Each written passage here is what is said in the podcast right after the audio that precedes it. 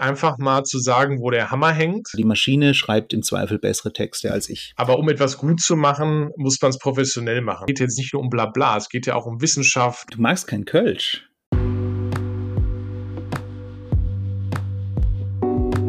Weise Worte weiser Männer. Guten Morgen, Harald. Guten Morgen, Christoph. Wie ist es? Mir ist es äh, gut soweit. Wie ist es dir? Ich bin ganz zufrieden heute. Es liegt ein bisschen Schnee und das zeigt, dass mhm. der Winter dann doch wichtig ist irgendwie. Also so dieses ganz winterfreie, das kann ich glaube ich nicht. Harald, weißt du eigentlich, ich muss den jetzt bringen, weil den habe ich mir ausgedacht extra für den Start. Was haben Podcast und Geschlechtsverkehr gemeinsam? Sie sind so schnell vorbei? Ja, das auch, aber ein, Achtung, Popschutz. Oh. oh, oh. Den habe ich nämlich heute, weil bei unserer letzten Aufnahme war ich ja irgendwie so total übersteuert zu hören. Das lag daran, dass mein Schutz, man kann das mal so demonstrieren, einmal, das ist jetzt ohne, also mit Popschutz und das ist einmal am Popschutz vorbei.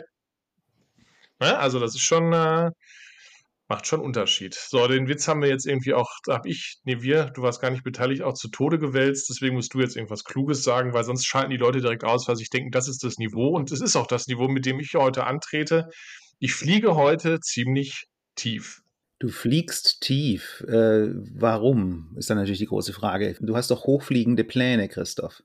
Ich glaube, es liegt daran, dass ich heute so ob des Wetters draußen, es ist so frostig, winterlich, alles ist so weißlich und ich bin irgendwie so gechillt heute. Ich weiß auch nicht warum, aber ja, ich habe heute irgendwie das Gefühl, ähm, intellektuell allzu hoch zu fliegen. Das heißt, ähm, du hast heute was an Arbeit vor dir. Okay, dann versuche ich das mal. Ich habe in Nacharbeitung unserer letzten Folge so ein bisschen hm. mhm. über mich selber nachgedacht, einfach so. Und da sind ein paar sind mir ein paar Dinge gekommen, die ich eigentlich schon irgendwie lang wusste. Ein paar Dinge sind neu. Ein paar habe ich jetzt mittlerweile auch schon wieder vergessen. Aber vielleicht können wir ja so ein bisschen über uns sprechen, Christoph, ja, was, wer wir sind, was wir wollen vom Leben, wo wir hingehen, weil wir hatten ja unseren Podcast gestartet mit der Idee, ähm, alte weise Männer sein zu sollen oder zu wollen oder nicht zu, sein zu wollen und dem nachzuspüren, was macht eigentlich den alten weisen Mann weise und was macht ihn völlig unweise? Äh, wo, wie zeigt sich das? Woran zeigt sich das? Und vielleicht auch, warum zeigt sich das? Und ich glaube, das geht nur, wenn man in sich selber reinhört und guckt, was tue ich denn da? Was empfinde ich denn bei manchen Themen? Und wie stehe ich zu manchen Themen? Warum stehe ich zu diesen Themen so? Äh, und das fände ich spannend. Ich weiß nicht, siehst du es ähnlich? Ja, das äh, trifft es gerade auch bei mir so ein bisschen auf den Punkt. Also, aber tatsächlich nicht äh, von innen heraus, sondern eher von außen, also das Alter zumindest. Dass ich weise bin, das äh, wird natürlich auch ständig an mich äh, herangetragen von außen.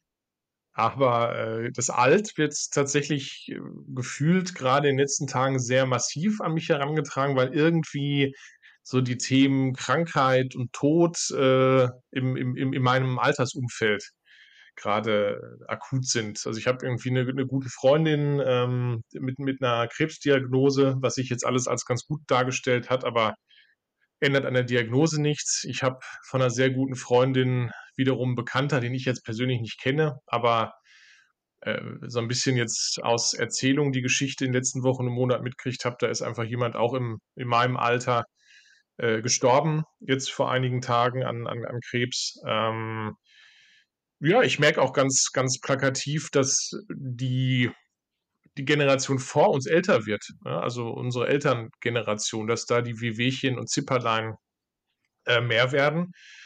Daran merke ich gerade, dass ich älter werde. Und das ist jetzt gar nicht wehklagend, sondern das sind so Themen, die hatten früher in meiner Wahrnehmung immer nur alte Leute. Und jetzt habe ich sie auch. Also äh, qua meiner Definition bin ich anscheinend jetzt auch alt. Nein, Christoph, du bist noch in der Blüte deiner Jugend, aber natürlich, ja, wir werden älter. Und ich glaube, das ist ja das Interessante. Äh, als Kind wirst du, wächst du auf und wirst sozusagen älter und da ist es was Positives, wenn man älter wird wenn man endlich mal 18 ist und Führerschein hat oder mal auf die Partys länger gehen darf. Ähm, irgendwann bist du 30 und denkst, aha, jetzt fängt sozusagen richtig das Leben an, jetzt ist das Studium zu Ende oder sonstige Ausbildungen und oder vielleicht die ersten äh, beruflichen Erfolge stellen sich ein. Ja, und du, und du bist jetzt über 40, ja, und damit ist natürlich schon sozusagen die Hälfte deines Lebens rum. das ist, das ist äh, tragisch, aber äh, leider unumgänglich und da passiert halt was. Ja, das ist schön so, dass was passiert. Weil es wäre ganz grauenhaft, wenn wir immer noch Fünfjährige wären. Absolut. Also ich äh, sehe das auch gar nicht kritisch, weil Krisen hat man, glaube ich, ja immer. Also die hast du mit 14, mit 16, mit 25. Ne? Da nennt man sie halt nicht Midlife Crisis, sondern nimmt sie gar nicht wahr oder negiert sie. Äh, das ist ja völlig, völlig in Ordnung. Ne? Also das, ich, ich bin da auch nicht, nicht äh, wegklagend in dem Sinne, dass ich sage, uiuiui, alles wird schlimmer, aber die Themen verändern sich. Und das sind tatsächlich Themen, da bin ich jetzt nicht unvorbereitet. Also ich glaube, es ist sogar ein Segen, dass durch meinen Alltag, äh, beruflichen Alltag, auch den ich verbringe, ich wahrscheinlich äh, auf die Themen äh, Tod, Abschied und Trauer besser vorbereitet bin als manch andere. Aber wenn du selber unmittelbar betroffen bist, ähm, ist das einfach was anderes, als wenn es in deinem Umfeld oder im Fernsehen oder in der Zeitung passiert. Also ich, ich spüre dadurch kein Alter, aber ich spüre, dass die Themen ernster werden. Christoph, du hast gerade so beiläufig gesagt, so Tod und Trauer sind für dich äh, vielleicht andere Themen als für andere. Ja, du beschäftigst dich ja, ja, ich kann sagen, professionell damit oder zumindest äh, häufiger als alle anderen Menschen. Du begleitest ja auch Menschen in ihrer Trauer. Und äh, wie ist das denn so? Wie kommt man denn auf so, ein, auf so eine Idee, das zu tun? Das war bei mir tatsächlich so eine organische Sache, also organisches Wachstum in dem Sinne, dass ich so aus dieser Coaching-Psycho, liebevoll genannt, Ecke ja komme und, und da ganz lange so im klassischen, im Unternehmenskontext gearbeitet habe, dann äh, zunehmend im, im Einzelkontext äh, mit Menschen ähm, gearbeitet habe und gemerkt habe, dass das Thema Trauer so ein, so ein, so ein unbeackertes Feld ist. Also ich sage mal so ein bisschen liebevoll, ohne es abwerten zu wollen. Wir haben das Thema Trauerbegleitung ganz lange äh, den verrenteten, liebevollen alten Damen überlassen, die das dann ehrenamtlich anbieten. Und äh, das gut ist und nach wie vor gut ist und auch immer so bleiben soll, aber die professionelle, gut ausgebildete Begleitung von Trauernden, die hat lange nicht stattgefunden. Selbst als wir schon die Hospizbewegung in Deutschland gegründet hatten und, und gesagt haben, okay, wir verändern das Sterben, äh, hat man immer noch den Fokus nicht auf, den, auf diejenigen äh, gelegt, die zurückbleiben oder als, als Verwandte und, und Angehörige da irgendwie drunter leiden. Ob es immer leiden ist, sei dahingestellt. Ähm, genau, und so bin ich drauf gekommen, weil ich dieses Feld sehr, sehr, sehr, sehr wertvoll finde und das mache ich jetzt seit einigen Jahren und äh, finde es toll, das machen zu dürfen. Also ich bin dafür sehr, sehr dankbar. Braucht man da irgendwie eine besondere psychische, physische, geistige, moralische oder sonst wie äh, Grundausstattung? Braucht man da irgendein Rüstzeug? Also ich würde auf den ersten Blick sagen, ich könnte das nicht. Könnte ich das auch? Das könntest du auch, natürlich. Ähm, und du könntest es nicht, weil das ist nichts, was man einfach mal macht, sondern dazu gehören Ausbildung, dazu gehört äh, Weiterbildung, dazu gehört Supervision. Also dazu gehört es, sich in einen professionellen Rahmen zu begeben. Ne? Also sicherlich ist es gut, wenn man bestimmte Dinge mitbringt, also primär eine gewisse Offenheit vielleicht, äh, auch im Umgang mit den Themen Trauer, Abschied und Tod. Und dann muss man sich da einfach ausfort- und weiterbilden. Das ist im Grunde auch, was ich vorhin so ein bisschen gesagt habe. Wir haben das lange denen überlassen, die ähm, aus reiner Nächstenliebe handelnd das gemacht haben, was und ich, ich, ich werte das null ab. Also das sind sicherlich ganz oft auch Pioniere und Pionierinnen, die da aktiv geworden sind. Aber um etwas gut zu machen, muss man es professionell machen. Und das ist egal, ob du Webdesigner bist oder Baggerfahrer oder Architekt, äh, Arzt oder, oder sonst was. Ähm, das ist man ja nicht, wenn man beschließt, dass man es gerne sein würde. Ne? Man bringt vielleicht Grundvoraussetzungen mit, äh, im, ersten Punkt Motivationen, die einen dazu bringen, diesen Weg zu gehen. Und da muss man da halt für sorgen, dass man das, was man macht, was ja letztlich auch eine Dienstleistung ist, im Rahmen ja, der, der, der Kunst und im Rahmen der aktuellen Forschung und, und Herangehensweisen auch ausführen zu können. Und das Wichtigste, das ist, äh, da bin ich, da, ich bin selten dogmatisch, aber bei dem Thema bin ich dogmatisch. Das Wichtigste für alle Menschen, die so im Psycho-Punkt-Punkt-Punkt-Bereich arbeiten, ähm, und das fängt für mich schon bei der äh, Betreuung im Kindergarten an und dem, dem Betreuenden, ist einfach eine sehr gute und fortlaufende Supervision. Ohne die geht's nicht. Supervision heißt, das ist ein Begriff, den höre ich immer, gerade im, im sozialpädagogischen Bereich. Was, was ist denn das genau? Also super drüber und Vision gucken, also da guckt mal jemand drüber oder wie muss, wie muss ich mir das vorstellen? Genau, genau. Also ich ersetze den Begriff Supervision gerne durch Selbsterfahrung. Das heißt, dass man ganz platt gesagt sich selber in therapeutische Kontexte begibt. Also dass man als Begleitender selber in therapeutischen Kontext ist. Also vielleicht, einem, wenn man die Möglichkeit hat, darauf zurückzugreifen, in Klammern, oder es selber zu bezahlen, eben äh, die Themen, die man mit äh, Klienten oder mit Menschen, die man begleitet hat, dann eben auch wieder teilen zu können, um eben nicht Sachen mit nach Hause zu nehmen, weil das, es wird ja ganz oft kolportiert äh, äh, von Profis, ob Ärzte, Feuerwehrmänner, Polizisten oder sonst was. Ähm, naja, wenn ich nach Hause gehe, dann lasse ich das alles auf der Arbeit. Das ist natürlich völliger Quatsch. Das kann kein Mensch. Das ist ähm, äh, uns, uns innewohnend, dass wir das nicht können und dass man manche Themen natürlich gut mit sich selber ausmachen kann und Berufserfahrung da auch ganz viel hilft und manche Themen können wir nicht mit uns selber ausmachen. Und da braucht es einen begleitenden Rahmen. Genau, und Supervision im weitesten Sinne heißt, man setzt sich zusammen und redet. Also da jetzt im Detail zu erläutern, wie das funktioniert, ich glaube, das interessiert auch keinen unserer Hörerinnen und Hörer. Äh, und die, die es schon wissen, für die wäre es redundant. Aber im Grunde geht es darum, einen Raum zu haben, in dem ich meine Erfahrungen, meine Gefühle, meine Ängste, meine Sorgen, meine Freude professionell teilen kann. Und es ist einfach so, wenn ich im Rahmen arbeite, wo ich viel Leid, Trauer und auch Grausames vielleicht sehe, dann schütze ich meine Familie davor. Das heißt, egal wie intensiv die Beziehung zu meiner Frau, meinem Mann, meinen Kindern, so sie erwachsen sind, auch immer sein mag, das gehört nicht in den familiären Rahmen oder nicht im, im letzten Detail. Und trotzdem muss ich einen Raum und einen Rahmen haben, wo ich dieses letzte Detail auch aussprechen kann, auch benennen kann und weiß, dass mein Gegenüber das ab kann.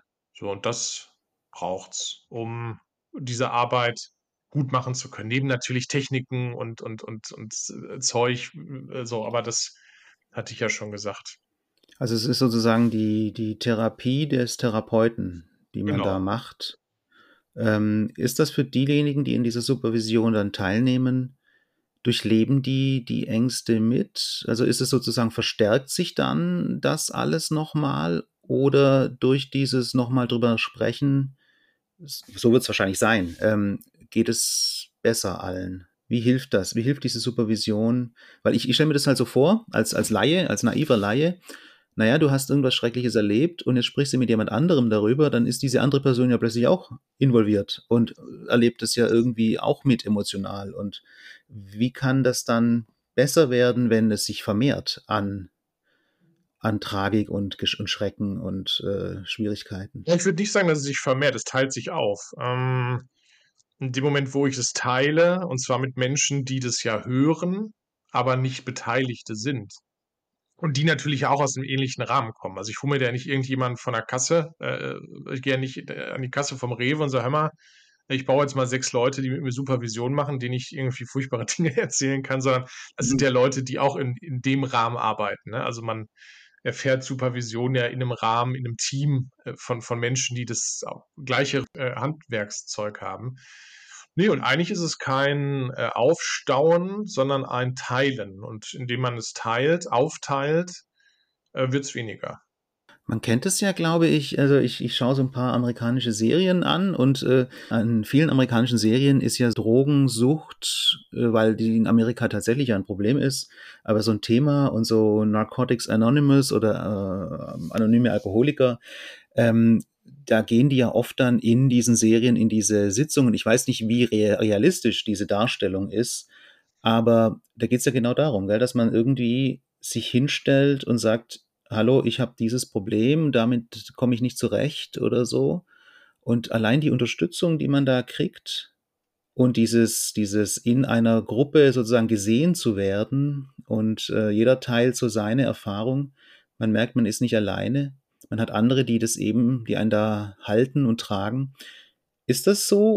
Kann ich dir gar nicht sagen, weil ich in dem Kontext gar keine Erfahrung habe, weil das ist tatsächlich Selbsthilfe. Ne? Also Selbsthilfegruppen darf man nicht mit Supervision verwechseln. Sie haben viele Überschneidungen sicherlich, aber Selbsthilfegruppen gestalten sich dadurch, dass Betroffene sich zusammensetzen und austauschen und ähm, wo es nicht explizit eine Leitung oder eine Führung gibt. Also wenn ich zu den anonymen Alkoholikern gehe, mein Wissen ist ja wirklich laienhaft, dann wird diese Gruppe von einem anonymen ehemaligen Alkoholiker oder trockenen Alkoholiker geleitet. Also es ist nicht irgendein äh, Sozialpädagoge oder Psychologe oder sonst was, der es leitet, sondern selber ein Betroffener. Und das ist im Grunde eine andere Dynamik. Also da geht's, da hat Motivation auch eine Rolle. Äh, da hat dieses, dieser Peer-Gedanke, also in, in, in, in einem Rahmen zu sein mit Menschen, die die gleiche Sucht oder das gleiche Problem erleben wie ich. Und man bestärkt sich daraus, man sieht Leute, die das auch geschafft haben. Das ist im Grunde, gibt es Schnittmengen, ist aber eine andere Dynamik, ähm, weil es ja auch darum geht, sich für etwas zu motivieren. Und bei Supervision geht es nicht darum, sich zu motivieren, sondern Erlebtes zu supervidieren, also zu überfliegen im Grunde, also einen anderen Blickwinkel darauf einzunehmen. Wird es dann kleiner, das Problem? Genau, und das eben in, in, äh, im Kontakt auch mit einem ausgebildeten oder mit einer ausgebildeten Supervisorin, die ja nicht betroffen ist. Ne? Also die supervidiert heute A, morgen B und übermorgen C. Ich finde dieses mit dem Drüberfliegen fand ich jetzt ganz augenöffnend. Ich stelle mir das so vor, wenn ich mit einem Flugzeug über irgendein, über irgendein Gebirge fliege, dann wird das Gebirge kleiner. Äh, und ich sehe auch ja. weiter und ich sehe andere Dinge. Und äh, ist, ist das so ein Gefühl oder so, eine, so, eine, so ein Effekt? Genau. Also ich gucke halt im Grunde auf das Geschehene und auch auf das, was ich dabei fühle. Darum geht es ja. Oder denke zu fühlen. Ähm, gucke ich halt von oben drauf und dadurch verliert es, äh, dadurch, dass ich es sehe, sage ich jetzt mal, von oben und nicht erlebe, verliert es halt seine Macht. Also das wird dadurch nicht schöner ne? oder, oder, oder angenehmer, aber die damit verbundenen Gefühle verlieren ihre Mächtigkeit. Und das ist im Grunde das Ziel oder eins der Ziele von Supervision, ja. Wir sind ganz schön ernst heute unterwegs. Ja, ich glaube, das ist auch wichtig. Ähm, bei, aller, bei aller Luftigkeit und Fluffigkeit und, und äh, wir haben alle unsere Probleme. Und es gibt aber so viele Möglichkeiten und Methoden und Werkzeuge, diese Probleme mal anzugehen und zu lösen. Und für mich ist so die Frage, warum tun wir das nicht an ganz vielen Stellen? in beruflichen Zusammenhängen, da gibt es so viel Ärger und Missverständnisse und uh, Frustrationen und Demotivationen und wir wissen das alle. Wenige gehen gerne auf, auf Arbeit, weil irgendwie immer irgendwo was komisch ist, schief läuft man sich nicht verstanden fühlt, man sich übergangen fühlt, was weiß ich. Würde da Supervision als tatsächlicher, echter Arbeitsteil, also was weiß ich, von den 40 Stunden, die man arbeitet, macht man eine Stunde pro Woche Supervision. Denkst du, das wäre ein gangbarer Weg, um einfach viel, viel besser durch diese ganze Arbeitsphase zu kommen und dann am Ende natürlich selber glücklicher zu sein und vielleicht sogar bessere Ergebnisse zu produzieren? Ja, absolut. Also da sprichst du mit einem Fanboy. Ähm, also ich predige das nicht nur, sondern ich praktiziere es auch. Also bei uns in der Praxis gibt es einmal im Monat so einen Rahmen, der jetzt nicht explizit äh, äh, Supervision heißt und auch manchmal keine Supervision ist, aber wo es darum einfach geht, einen Raum, einen Rahmen zu schaffen, ähm, Sachen anzusprechen. So, und das muss natürlich auch Chef oder Chefin geleitet sein, ein Stück weit. Ähm, wenn ich äh, die Agenda so setze, dass dieser, dieser Zeitrahmen, der gesteckt wird, nur für inhaltliche Sachen ist. Ne? Also welche Excel-Tabelle legen wir jetzt neu an?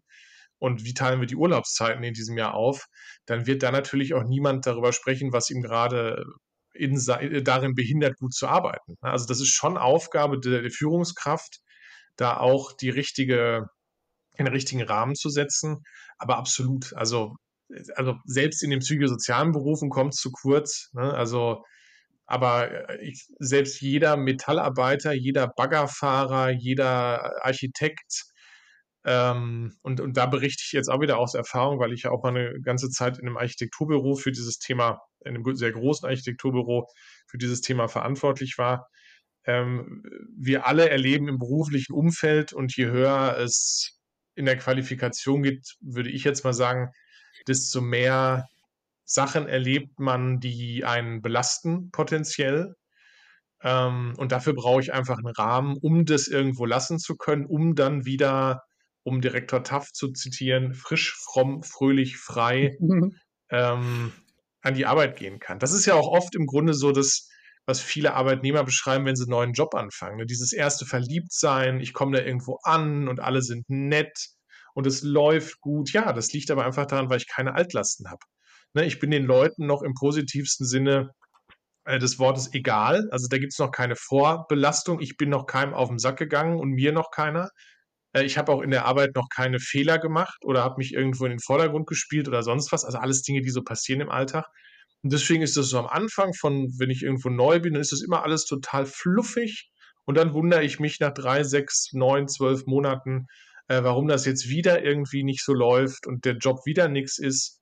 Ähm, ja, weil einfach das, was du da tust, im Zweifelsfalle nicht oder schlecht supervidiert ist. Und ähm, deswegen kann ich euch jeder Führungskraft nur ans Herz legen, diese Jahresgespräche und diesen ganzen Schmonsens, den wir da seit den, spätestens seit den 90ern ja machen, einfach mal auf eine andere Ebene zu heben und eben nicht äh, immer nur über Zahlen und bla bla bla zu reden, so da, derer sich die meisten eh bewusst sind, ähm, sondern einfach mal zu gucken, hey, was brauchst du? Was brauchst du, um deinen Job hier im Vertrieb oder an der Drehbank oder was weiß ich gut zu machen? Ähm, und man kann einfach äh, diese, auch diese persönlichen Faktoren nicht außen vor lassen. Ne? Das, also da sind wir jetzt, drehen wir uns im Kreis, aber auch das Thema Trauer äh, gehört an den Arbeitsplatz. Wenn ich Trauer im persönlichen Umfeld erlebe, dann muss auch das Unternehmen, mein Unternehmen, wo ich arbeite, darauf reagieren, weil ich dann wahrscheinlich in meiner Arbeitsweise mich verändere. Ich werde dadurch vielleicht nicht schlechter, aber es ändern sich erstmal Dinge. So, und wenn ich die sehe als Arbeitgeber, anspreche, den Raum gebe, dann kann ich da auch im wirtschaftlichen Sinne sehr, sehr, sehr viel Gutes tun.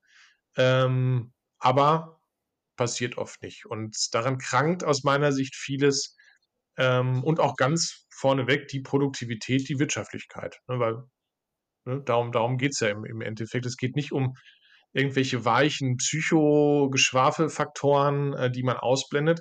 Das geht auch darum, dass diese Faktoren die Wirtschaftlichkeit, die Erträglichkeit eines Unternehmens ja, in die, in die falsche Richtung äh, ziehen können. So, und solange wir da nicht mhm. drauf gucken, mhm. gerade in einer Zeit, wo ja keiner mehr auf den Acker geht oder mit dem dicken Hammer irgendwo vorhaut den ganzen Tag, also ne, rein, rein mechanisch irgendwie arbeitet, solange wir da nicht drauf gucken, äh, verschwenden wir aus meiner Sicht irgendwo 20, 25 Prozent äh, Produktivkraft. Christoph, ich kenne mich da leider viel zu wenig aus, obwohl ich natürlich aus eigenen Erfahrungen ganz viel Anekdotisches beitragen könnte, aber ich bin da ja selber kein, kein Profi. Ich finde es aber unglaublich spannend oder eigentlich, eigentlich erschütternd, wie, wie sehr oft in Unternehmen eben dieser menschliche Faktor negiert wird. Also du musst halt deine Leistung bringen, dafür wirst du bezahlt und alles andere interessiert mich nicht. Ähm, und wir sind auch keine Familie, das haben wir letzte Woche ja besprochen. Wir sind eine Community, was ja irgendwo dann auch bedeutet, du als Kollegin, als Kollege bist mir nicht ganz so wichtig. Ich muss mich nicht um dich kümmern, weil das ist nicht mein Job. Ähm, da entsteht doch ganz viel Falsches aus einer ganz seltsamen Haltung heraus. Weil wenn ich mit Menschen arbeite, beziehungsweise meine Mitarbeiterinnen und Mitarbeiter oder meine, meine Kolleginnen und Kollegen, das sind ja, was sind das? Hm? Menschen. Und was machen die? menschliche Dinge. Also die ganze Arbeit, die gemacht wird, ist ja eine Menschenarbeit. Also wer soll sie denn sonst machen? Selbst die Maschine bediene ich als Mensch. Selbst die Mas der Maschine sage ich, was sie tun soll. Wenn also Menschen mit ihrer ganzen Persönlichkeit, ihren Schwierigkeiten, ihren Freuden, ihren, ihrem Enthusiasmus, ihren, ihren Problemen, ihrer Trauer ähm, nicht gesehen werden, dann äh, rede ich ja mit Maschinen. Ich verstehe nicht, warum das sozusagen die vorherrschende oder früher vorherrschende Sicht auf die Arbeitswelt war. Hast du da irgendwie Einblick? Also das war das Schöne an diesem Stummschalter, den ich hier an meinem Keyboard habe, ist, dass ich gerade, während du gesprochen hast, laut rülpsen konnte. Das ist das Erste. Auch das ist menschlich, ja. Nicht schön? Genau, das, deswegen sage ich das jetzt auch. Ne, das, ich fand, das war, der war schön, ja, egal. äh, aber zutiefst menschlich. Und ich glaube, dass wir da manchmal auch überrannt sind, weil die Form der Arbeit, die wir jetzt seit den, weiß ich nicht, 70er, 80er Jahren haben, zumindest in der sogenannten westlichen Welt, die gab es ja vorher nicht. Ne? Also vorher war Ackerbau und äh, Viehzucht. Danach war ja auch in, in Bezug auf die Menschheitsgeschichte so ein ganz, ganz kurzer Moment äh, Industrialisierung, also als alle in der Fabrik gearbeitet haben. Das ist ja auch schon wieder rum. Ne? Also, oder, oder verändert sich gerade auch wieder kolossal. Und ich glaube, dass diese krassen Veränderungen binnen 150 Jahren, sage ich jetzt einfach mal, du kannst das besser bewerten, du bist Historiker von Hause aus, aber ich glaube, wenn ich 150 Jahre sage, liege ich nicht so ganz falsch. Da hat sich Arbeit so dermaßen gewandelt, dass wir da noch gar keine Antworten drauf haben, wie man das macht. Und dass wir auch im Grunde gar nicht wissen, was eine Führungskraft ist. Und dass sich ja auch überhaupt dieses Bild der Führungskraft erst jetzt neu entwickelt hat. Also früher gab es halt haben alle Menschen gearbeitet, aber halt in, in kleinsten Kontexten. Ne? Also da gab es vielleicht auch Firmen, die hatten dann fünf oder zehn oder 50 Mitarbeiter und dann gab es noch drei Konzerne oder sowas. Also diese Tatsache, dass es verschiedenste Hierarchieebenen gibt, über die verschiedenste Führungsebenen gezogen werden. Virtuell, muss man ja ehrlich sagen da haben wir ja noch überhaupt keine Zeit gehabt, das zu lernen. So, und ähm, dann haben wir das aber alles in ab den 70er Jahren intellektualisiert und haben da Bücher drüber geschrieben und haben den Nachfolgemanagern äh, dann an die Hand gegeben, nach welchem Managementmodell oder Stil sie jetzt gerade äh, aktiv werden müssen, weil das der Zeitgeist ist. Und ich glaube, dass wir da an vielen Stellen gesellschaftlich, berufsgesellschaftlich ein Stück weit überfordert sind. Und natürlich ist jetzt so ein supervidierender Kontext nicht die Lösung, um Gottes Willen. Also äh, es, es, es, gibt auch Kontexte, wo das gehandhabt wird und es funktioniert trotzdem nicht. Ne? Aber das, das eine schließt das andere ja nicht aus. Ähm, ich glaube, wenn wir wirklich in den Arbeitswelten, in denen wir jetzt sind, erfolgreich bleiben möchten, dann müssen wir diesen Faktor da viel mehr reinbauen, der vielleicht früher gar nicht nötig war. Ne? Früher war die Haltung zur Arbeit eine andere. Bin ich da hingegangen, habe gesagt, pass auf, du zahlst mir äh, 1000 Mack im Monat dafür, dass ich den ganzen Tag mit dem Hammer irgendwo vorhau oder irgendeine Mutter irgendwo draufdrehe oder weiß der Geier und lass mich mit dem ganzen anderen Scheiß in Ruhe. Hauptsache, gibst mir freitags meine Lohntüte. Äh, so, und der Rest, den mache ich zu Hause und beim Skat spielen und tralala. Das hat sich gewandelt, ne? Also das, das wabert alles viel mehr ineinander, Arbeit, äh, also Schrägstrich Beruf, Privates. Ähm, ich habe hab viel mehr auch äh, private Belange im beruflichen. Ähm, Skills, wie man sie ja so schön nennt, ne, sind, sind mittlerweile wichtiger als, als, als vieles andere. So, also alles greift viel mehr ineinander und dem muss ich ähm, dann eben auch begegnen, indem ich eben, du hast es gesagt, Faktor Mensch. Der Mensch bringt sich im Beruflichen immer mehr ein und ist eben keine Maschine mehr, wie zu Zeiten des Fordismus.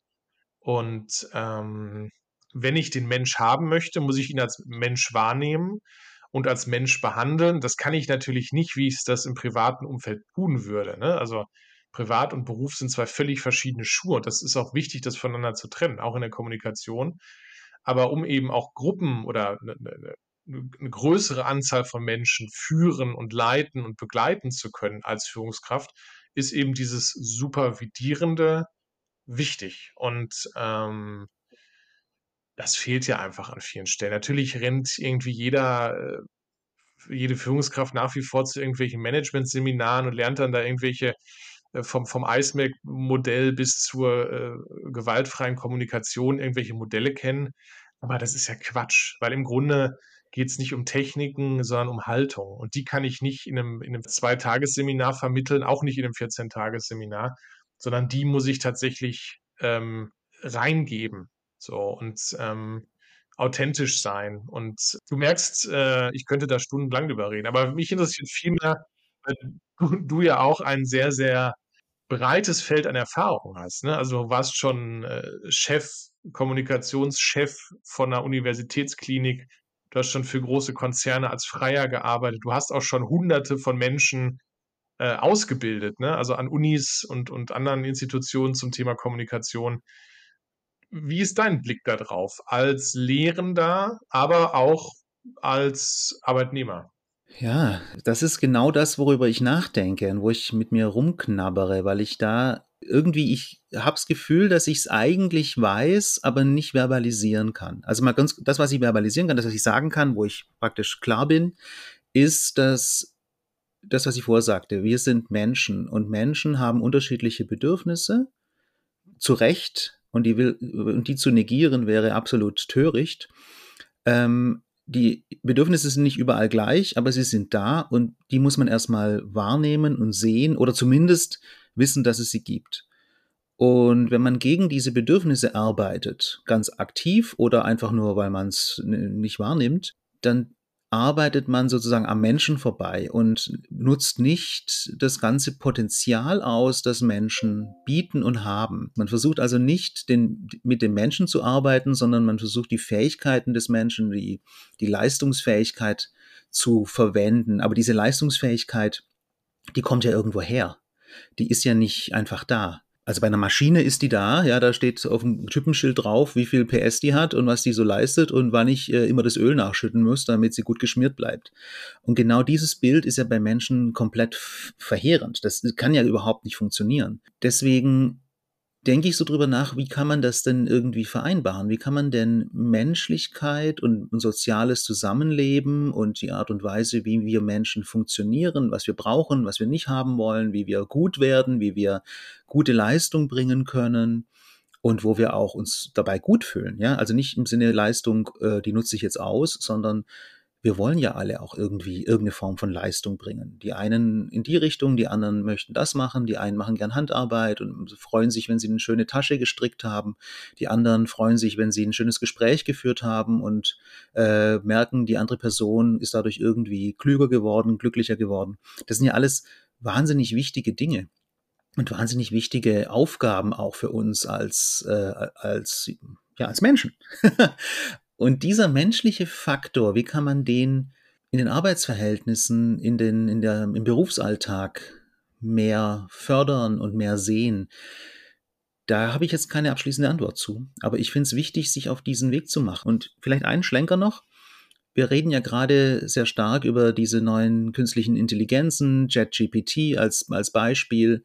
Also selbst Kreativleistungen von Menschen, selbst das, wo wir immer vielleicht dachten, äh, das wird nie ersetzt werden von einer Maschine, selbst das wird jetzt langsam gechallenged, wie man so schön sagt. Also die Maschine schreibt im Zweifel bessere Texte als ich. Und die Maschine malt auf jeden Fall bessere Bilder, als ich das könnte. Und macht vielleicht auch bessere Musik, als ich das könnte.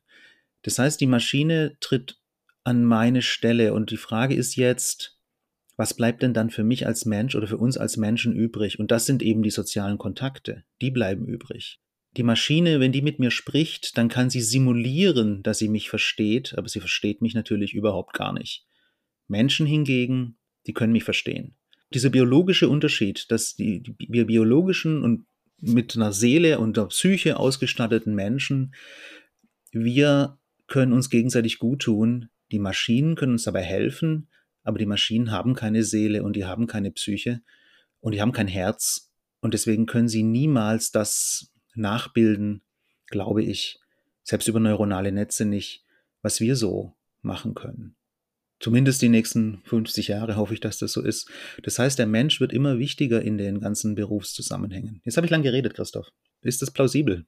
Ja, heute ist, glaube ich, der Tag des langen Redens. Äh, ist ja auch mal gut. Äh, vielleicht ist ja der ein oder andere Gedanke dabei, der euch auch äh, irgendwie betrifft und äh, schreibt uns dazu auch gerne. Ne? Also das vielleicht auch als Hinweis, äh, wir nehmen gerne auch äh, Kommentare oder Ideen, Kritiken, was auch immer, wenn ihr uns schreibt auf und äh, gehen dann im nächsten Podcast darauf ein. Dazu müssen die Menschen erstmal bis hierhin hören, äh, zuhören, Christoph. Ich glaube, Wir werden keine Mail bekommen. Wenn man das hört hier, dann ist man sich bewusst, dass bei Minute 39, 18 einfach so viel Kluges kommt, dass man dann nicht vorher ausgemacht hat. Habe ich recht, Leute? Yeah! So ist es. Ähm, weiß ich nicht, aber neuronales, äh, über, über, über so künstliche Intelligenz denke ich gar nicht nach, wenn ich ehrlich bin, interessiert mich nämlich nicht. Äh, weil alles, was so seelenlos ist, interessiert mich einfach gar nicht. Ne? Also ich rede ja mit dir, Klammer auf, du Mensch, weil ich weiß, dass du ein Leben lebst. Eine Maschine tut das nicht, deswegen glaube ich, für mein Leben ausschließen zu können, dass mich das jemals interessieren wird. Selbst wenn die Maschine ein Gespräch, wie wir es beide jetzt führen, zulassen würde, theori also theoretisieren wir das mal, ähm, würde ich dieses Gespräch nicht führen, weil es mich einfach nicht interessiert, was du, liebe Maschine, nicht denkst, weil sie denkt ja nicht. Also selbst wenn sie darstellen könnte, dass sie denkt, wäre das ja kein Denken, ne, sondern ein mechanischer, im weitesten Sinne mechanischer Prozess. Deswegen wird mich das nie interessieren. Also wahrscheinlich wird das bei äh, Generationen nach uns anders sein. Ne? Dieses, wenn, wenn humanoide Dinge irgendwie einziehen, aber ich kann für mein Leben ausschließen, dass mich das interessieren wird. Also natürlich freue ich mich, wenn es irgendwann so Hilfe-Hotlines gibt, die funktionieren mit automatisiert und dann ein Roboter mit mir spricht und die Frage aber beantworten kann, die ich habe. Da brauche ich keinen Menschen. Und da ist wieder diese ganz klare Trennung zwischen persönlich, privat und äh, professionell. Ähm, Im äh, persönlichen Rahmen hat das keinen Raum. Also ich habe auch keine Alexa und kein, wie sie alle heißen, und das hat auch ganz wenig damit zu tun, dass ich nicht abgehört werden möchte. Das ist so ein Faktor, sind vielleicht fünf Prozent oder so. Ansonsten will ich nicht da mit so einer kloppten Maschine sprechen, die dann eine Musik anmacht. Also das kann ich auch alleine. Mir, mir geht schon auf den Sack, äh, dass Netflix irgendwie einen Algorithmus hat, der anscheinend, äh, nicht anscheinend, der raussucht, welche Filme mir gefallen könnten und ich ganz oft dann von Freunden und Bekannten höre, hey, kennst du die und die Serie? Die gucke ich dann, äh, die begeistert mich und ich mir denke, ey, lieber Algorithmus, was ist denn da los? Also, warum schlägst du mir das denn nicht vor? Anscheinend äh, ist ja die künstliche Intelligenz äh, nicht so weit gedient. Also, lange Rede, kurzer Sinn, mich interessiert das nicht. Ähm, und ich glaube auch, es wäre, es ist so ein bisschen äquivalent zu, wir machen die Erde kaputt und planen die, die, die, äh, die Reise zum Mars. Ne, Finde ich auch bekloppt, interessiert mich auch nicht.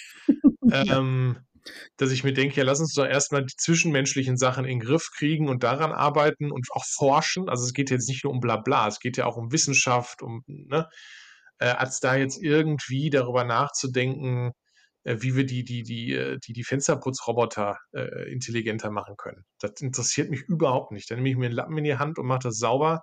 Oder jetzt bin ich in der privilegierten Lage, dass ich einfach ab und zu einen Menschen kommen lasse, der das beruflich macht äh, und der das dann macht. Und der kriegt dann dafür Geld und freut sich. Also, lange Rede, kurzer Sinn. Ähm, ich bin ein großer Fan von zwischenmenschlicher Kommunikation und das ohne Krücken, also ohne Hilfsmittel, sondern ähm, rein und klar. Und dazu gehört auch, sich einfach mal zu sagen, wo der Hammer hängt. Das heißt, sich auch zu streiten. Und ich glaube, äh, dass wir das an vielen Stellen auch verlernt haben. Das habe ich, glaube ich, in dem Podcast schon mal gesagt, aber das ist meine tiefste Überzeugung.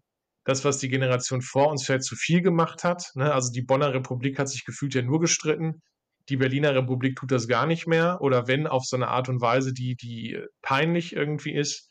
Wir müssen auch wieder lernen, dass man sich mal die Wahrheit ins Gesicht sagt, dass man sich mal beschimpft, was nichts mit Beleidigen zu tun hat so, und dann aber irgendwie hinterher auch wieder einen Konsens findet und sagt, habe ich dir jetzt mal gesagt, du hast zugehört, hast deine Meinung gesagt, äh, so jetzt haben wir eine Lösung gefunden und jetzt trinken wir einen Kölsch.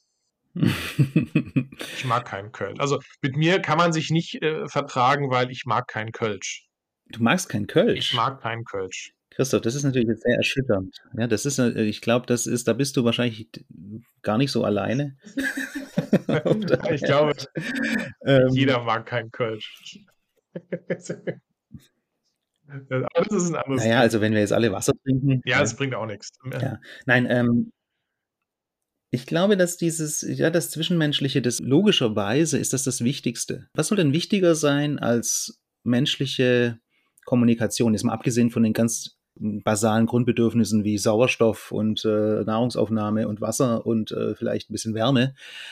Aber selbst Wärme ist ja schon ein, ein Thema. Es geht ja nicht nur um Celsiusgrade äh, und, und Sonneneinstrahlung, sondern es geht ja um, ja um menschliche Wärme, um, um das Gefühl, dass man, dass wir ja auch brauchen. Wir brauchen ja sozusagen ähm, die anderen, nicht alle anderen, aber viele andere, die uns wichtig sind, dass wir uns gut fühlen, dass wir uns besser fühlen, dass wir besser ähm, durchs Leben kommen, dass wir überhaupt einen Sinn im Leben sehen. Und wenn wir zu stark zahlengetrieben sind, dann funktioniert ja das nicht. Also wenn wir nur auf Zahlen gucken oder ganz hauptsächlich auf Zahlen gucken, in den Zahlen kommt der Mensch als, als Größe ja kaum vor.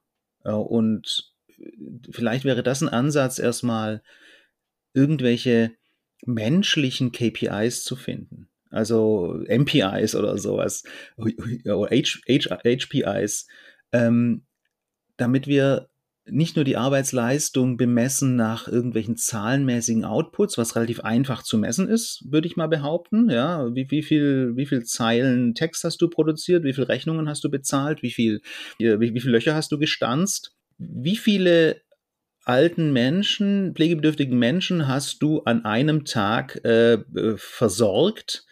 Das ist ja ganz grauenhaft, wenn man sich diesen, diesen Pflegebereich anguckt wo so diese Quantifizierung und diese Ökonomisierung dazu führt, dass genau dieser menschliche Faktor, habe ich denn ein Gespräch geführt mit der Person? Braucht die vielleicht mehr als einfach nur versorgt zu sein? Ich glaube, da sind wir sofort einig. Das ist ja total banal, dass das nicht reicht. Warum aber sagt die äh, Politik, warum sagt die Ökonomie, dass das sozusagen der wichtigste Punkt sei? Was soll das? Wo, wer hat da ein Interesse dran, das zu, zu perpetuieren? Also warum, warum hat er überhaupt in diesem Bereich Pflege äh, oder, oder Arbeit diese Ökonomisierung so Einzug gehalten? War die vorher schon da? Nein, wir hatten früher eine andere, ein anderes ähm, Verhältnis. Ja? Da haben die Menschen einem Bauernhof beispielsweise. Da gab es dann die, die, äh, die Besitzer dieses Bauernhofes und dann gab es eben Angestellte, man hatte die auch, man kann die Knechte und Mägde nennen, man kann über die Art und Weise, wie, die, wie frei die waren, welche Rechte die hatten, kann man streiten. Es war logischerweise nicht das beste Leben, das sie geführt haben aber es war eben, sie gehörten dazu und es, man, man, man konnte mit denen ja auch nicht irgendwie so umspringen, dass sie äh, nicht mehr, nicht mehr performen, dass sie nicht, dass sie, dass sie keine Lust haben, dass sie, dass sie sich ihre, ihre Hacke nehmen und mir über den Schädel hauen als, als Bauer, wenn ich zu böse zu denen bin. Also ich glaube schon, dass da eine andere, ein anderes Verhältnis logischerweise stattfand und durch die Industrialisierung das natürlich dann ökonomisiert wurde. Das ist was, was mich schon sehr umtreibt. Die Frage, wie können wir als Menschen denn menschlicher werden und wie geht es dann weiter in der Zukunft mit, mit uns und äh, unserer Arbeit? Genau, lass uns das mal durch die Gehirnwindung äh, in den nächsten Podcast, in die nächste Folge, in die nächste Episode mitnehmen. Das sollten wir nicht aus den Augen verlieren, aber ich komme da jetzt auf, auch, auch, auf keinen Gedanken mehr. Ich glaube, wichtig ist nur, sich erstmal bewusst zu machen, dass es so ist. Aber ich habe äh, tatsächlich zum Ende dieses Podcasts ein spannendes Thema, nämlich das Thema Podcast. Harald, Jetzt podcasten wir, wir sind Podcaster, aber wie stehst du denn zu Podcasts? Also, warum hörst du Podcasts? Hörst du überhaupt welche? Was macht dir Spaß daran? Äh, was ist deine Kritik? Also, Podcasts, was sagt Harald dazu? Na, zuerst mal, wenn du beim Anfang einen blöden Witz gemacht hast, mache ich jetzt auch einen. Ich finde lustig, dass du aus dem Pod kommst und dass wir deswegen da wir, wir, als Cast sozusagen da miteinander zu, zu tun haben. Nein, nein jetzt ähm, habe ich verstanden. Ich höre nicht viele Podcasts, aber ich höre viel Podcast. Also ich schaue kaum noch fern vor 30 Jahren lief bei mir, das ist nicht schön, aber es war so, lief praktisch permanent der Fernseher, es lief permanent NTV mhm. oder, oder Phoenix oder so, weil ich irgendwie so News-Junkie bin und immer informiert sein wollte. Und irgendwann nervte mich dieser Fernseher und nervte mich diese Dauerbeschallung und Dauerberieselung und dann auch diese Dauerschleifen. Es wurde immer wieder alles wiederholt und äh, es kam eigentlich nichts Neues hinzu. Und ähm, Radio, was ich auch sehr mag und äh, ich habe auch, äh, eigentlich habe ich auch von so einer kleinen Radiokarriere als, als, als Radioreporter auch geträumt und habe da auch ein bisschen ein paar erste Gehversuche gemacht. Aber dann hat es mich dann doch woanders hin verschlagen.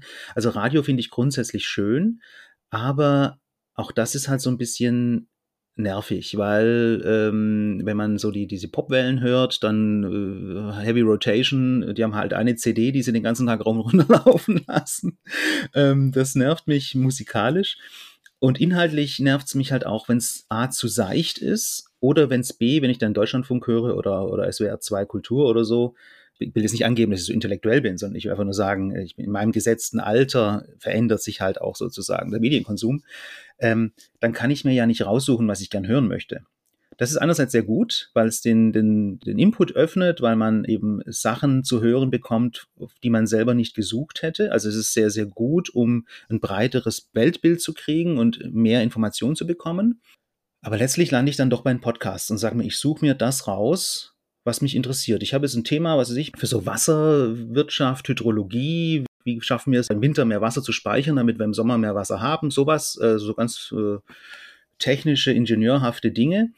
Dafür interessiere ich mich, also google ich danach und finde Podcasts von irgendwelchen Menschen, die das besser wissen und die es mir erklären. Und das ist, finde ich, super. Also das macht großen Spaß. Und äh, ich schlafe ein mit Podcasts und äh, manchmal wache ich auch wieder auf zu Podcasts. und ich jogge mit Podcasts. Dadurch ist meine Zeit jetzt gerade schlechter, weil ich natürlich ähm, keine Beats habe, sondern sonore Stimmen höre. Dadurch werde ich ein bisschen langsamer beim Laufen. Aber es macht Spaß und Sinn und ich werde nicht dümmer dadurch. Dann gib doch mal Tipps. Was, welchen Podcast sollte man, nehmen wir mal Wasserwirtschaft raus, weil das ja schon sehr zugespitzt ist, aber welchen Podcast sollte man neben unserem, also erstmal, wenn man wenig Zeit hat, unseren Podcast hören? Wenn man dann noch Zeit hat, welchen Podcast hören? Naja, es kommt natürlich auf das Thema an. Es wäre jetzt sehr äh, anmaßend von mir, jetzt da irgendwie meine Playlist ja, raus, vorzustellen raus, und die als Maß aller Dinge darzustellen. Also was, was ich wirklich gerne höre, und das ist traurig als Thema, aber wichtig, weil es eben Zeitgeschichte ist, ich höre über den Ukraine-Krieg relativ viele Podcasts. Ich höre mir diesen General Bühler an auf diesem MDR-Podcast, ähm, weil ich glaube, dass er ein sehr, sehr kluger und bedächtiger Mensch ist, auch als Militär oder gerade als Militär und auch sehr viel Einblick als ehemaliger NATO-General hat in, in, in Taktiken, in Strategien, in, in die Art und Weise, wie heutzutage Kriege geführt werden. Und obwohl ich kein mit Krieg nichts am Hut habe, ich bin selber ja auch Kriegsdienstverweigerer und bin das bis heute. Aber nun ist der Krieg nun mal da und ich möchte verstehen, was da die, was da passiert. Ja, warum, warum gibt es den Krieg? Was hat er für Ziele? Wo, wo steht er gerade? Was, was kann man tun, um das menschliche Leid nicht allzu groß werden zu lassen? Am Ende ja, wie kann die Ukraine gewinnen? Das ist schon meine, meine innere Haltung. Und das zu verstehen ist wichtig. Und dann gibt's noch vom NDR die Streitkräfte und Strategien und so. Also es gibt einige in diesem Bereich Ukraine-Krieg Podcasts, die ich sehr gerne höre. Den Masala-Podcast, der jetzt äh, von einem anderen Menschen, dessen Namen ich mir nicht merken kann, gemacht wird. Diese drei höre ich sehr, sehr gerne. Nicht, weil sie weil ich so kriegsgeil bin, sondern weil ich verstehen möchte, was da passiert. Du bist also Zivildienstreservist bis zum heutigen Tag. Ich auch. Oder wie ich auch gerne sage, drei Streifen-Zivi. Drei Streifen-Zivi, wieso das denn? Drei, Adidas, drei Sterne. Ja, so wie ein Drei-Sterne-General bin ich ein Drei-Sterne-Zivi. Also ich habe durchgedient, also ich habe Zivildienst durchgespielt quasi. Ähm, vom ersten bis zum 18. Monat. Und damit nehme ich für mich jetzt in Anspruch, ungefähr auf einer Stufe mit einem Drei-Sterne-General zu stehen. Also, wenn man sich so begegnen würde, Bundeswehr und zivile, äh, ziviles Äquivalent, dann würde ich halt nicht mit dem Feldwebel sprechen, sondern ich würde halt so in diesem, in diesem plüsch-samtigen Zelt am Rande des Schlachtfelds äh, mit dem Drei-Sterne-General so Wasserpfeife rauchen äh, und, und Taktiken. Äh, also in, in meiner wirren äh, Vorstellung wäre das so. Ja, also Podcasts sind im Grunde ja tatsächlich, ähm, also ich finde es krass, ähm, weil wir mhm. als quasi Pioniere des Digitalen hätten ja nicht gedacht, dass sowas Unbildhaftes und Unspektakuläres wie ein Podcast, also unspektakulär im Sinne von, es ist ja auch nur Radio, ne, also nur hören, dann so funktioniert. Ne? Also seit, seit jetzt ein paar Jahren, dass das, das Podcasting irgendwie, also jeder Idiot macht das ja mittlerweile, sieht man. Nein, nein, nein, nein, nein. Das sind keine ähm, Idioten, die das aber, machen, Christoph. Nein, nein, nein, nein, nein. Nee, das stimmt, nee, weil wir machen es ja. Ähm, nein, aber es ist mittlerweile ja, es, es, gibt viele Podcasts, es gibt viele schlechte, es gibt sehr viele gute. Ähm, ich höre zum Beispiel, also einer meiner Lieblingspodcasts ist Rätsel des Unbewussten. Äh, da geht es viel so um Psychoanalyse, aber ich höre eigentlich im Durchschnitt eher wirklich so diese, diese Unterhaltungspodcasts. Also so gemischtes Hack höre ich tatsächlich. Das hört, also glaube ich, hört jeder zweite Deutsche. Ähm, äh, Baywatch Berlin mhm. höre ich mhm, mhm. total gerne. Also wirklich ja. diese typischen Comedy-Dinger. Also ich nutze Podcasts häufig wirklich für so halbintelligente Unterhaltung. Und das finde ich schön an Podcasts, ähm, dass so ein gewisses Niveau fast immer mitkommt, weil du hast eben nur Ton zur Verfügung. Du hast nicht wie bei YouTube irgendwie Effekte und Schnitte und Schnelligkeit und Glitzer und sowas zur Verfügung, die dann den größten Schrott irgendwie überlagern und irgendwie attraktiv machen. Oder, oder TikTok, wo ja irgendwie Inhalt egal ist, Hauptsache es, es blinkt und blitzt. Ähm, Podcasts, da muss man sich schon den einen oder anderen Gedanken machen und in der Lage sein, wenigstens einen geraden Satz zu formulieren. Und das mag ich am Medium Podcast sehr gerne, dass man da Leuten, die vielleicht auch in Klammern zu Recht keine größere Bühne kriegen, weil einfach das Thema vielleicht so klein und so schmal ist, dass es jetzt nicht für ARD oder SWR taugt, ähm, die aber in ihrem Bereich Koryphäen sind und denen darf ich da zuhören. Und ähm, dann ja auch häufig ungefiltert, weil oft ja keine Redaktion da dahinter steckt, die dann irgendwie entscheidet, darf ich das, darf ich das nicht oder äh, wo dann Journalisten, die gute Journalisten sind, aber äh, keine Fachleute dann die Themen vorgeben, die der Experte dann auswälzen muss. Und der Experte entscheidet, was er sagt, wie er es sagt, wann er es sagt und wo er es sagt. Und das finde ich an Podcasts einfach mhm. geil. Mhm. Ja, ich kann noch mal ganz kurz noch mal auf diesen General Bühler zurückkommen. Äh, der hatte ganz am Anfang des Ukraine-Krieges hat er die Anfrage bekommen vom MDR, äh, ob, ob es nicht ein, ein, Format gäbe, wo er sozusagen mitmachen kann. Und er hat dann gleich gesagt, das Einzige, was er macht, ist ein Podcast, keine Live-Sendung, weil also A, hat er keine Zeit dafür, das ist klar. Aber er sagt, er muss die Möglichkeit haben, wenn er beispielsweise ein NATO-Geheimnis irgendwie aus Versehen ausplaudert, dass es nicht gleich on air geht, sondern dass man dann nochmal die Möglichkeit hat zu schneiden. Und das hat Vorteile, es hat Nachteile, aber dieses Nachbearbeiten, dieses sozusagen auch Rausschneiden von vielleicht Banalitäten oder Längen, die man nicht braucht, dieses auf den Punkt kommen, das ist bei einem Podcast halt auch ein großer Vorteil, weil man es eben nochmal in der Post-Production nochmal ein bisschen, bisschen schönen kann und glätten kann. Schönen heißt nicht, ähm, dass sozusagen die Inhalte geschönt werden. Schönen heißt wirklich, das ganze Ding ein bisschen hörbarer zu machen und ein bisschen auf den Punkt äh, hinzutrimmen. Vor zwei Tagen habe ich einen schönen Podcast, eine schöne Episode gehört. Äh, kennst du Conan O'Brien, diesen amerikanischen äh, Comedian oder Talkshow-Host und der hat Michelle Obama interviewt oder eigentlich hat Michelle Obama ihn interviewt. Das war eine absolut kurzweilige Dreiviertelstunde, total inhaltlich tief. Es ging mhm. um Kindererziehung, es ging um die Art und Weise, wie man äh, so durchs Leben kommt. Äh, es war absolut spannend. Ich hatte Michelle Obama noch nie, der habe ich noch nie so lange zugehört. Und es war, jedes, jeder einzelne Satz war natürlich Perle man kommt den Menschen nah. Man kommt Menschen nah, die man sonst nur aus dem Fernsehen kennt.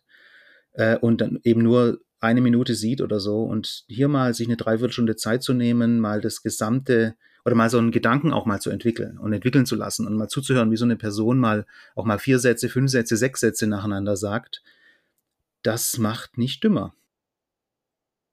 Ich glaube, du sprichst da was ganz Spannendes und Wichtiges an, das ähm, äh, fast ein bisschen Rückschlag zu dem Gesagten in dieser Episode jetzt. Dass ein Podcast ja auch eine sehr, sehr große Mischung aus Privat und Beruf ist. Ne? Also ich gebe als Michelle Obama sitze ich da in meiner Rolle als Präsidenten oder Ex-Präsidenten, Gattin oder welche Rolle sie auch immer hat.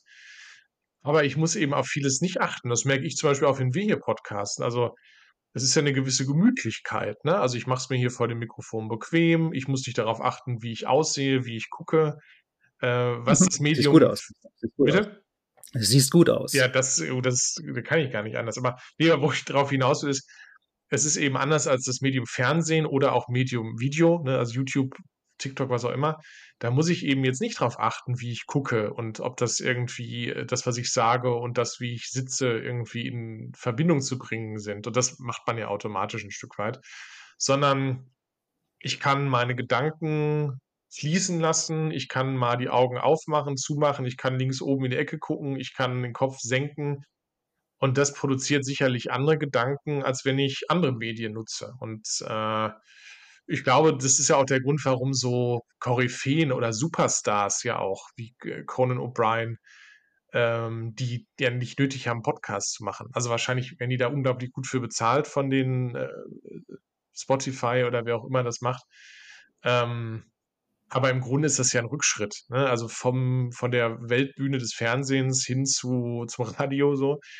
Äh, aber ich glaube, dass das einfach eine Qualität hat, die auch dazu geführt hat, dass, Pod, dass Podcasts jetzt mittlerweile so gut laufen, weil man da eine andere Form des Gesprächs, eine andere Form der Kommunikation kennenlernt, die man bei so einer inszenierten Kommunikation, und die hat man, glaube ich, im Fernsehen immer, selbst in den Talk-Formaten ist es ja, man sitzt im Halbkreis, man hat ein Licht auf dem Kopf, ähm, mhm. es gibt Leute, die um einen rumwuseln, es gibt Publikum. Das verändert einfach die Form, wie ich kommuniziere. Und wenn ich im stillen Kämmerlein sitze, was man ja bei der Podcast-Produktion fast immer macht, selbst wenn es eine große Produktion ist, ähm, dann, dann rede ich wahrscheinlich anders und das gefällt den Leuten. Und ich finde es schön, dass wir da im Jahr 2023 äh, sind, dass nicht immer alles höher, schneller, weiter wird, was Effekte und, und Schnitte und Geschwindigkeit angeht, sondern dass so im positiven Sinne langweilige Dinge wie ein Gespräch unter zwei, drei, vier Leuten über eine Stunde oder länger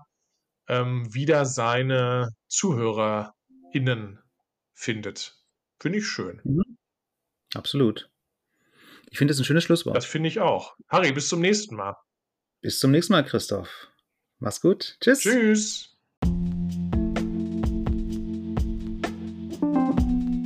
Weise Worte weiser Männer.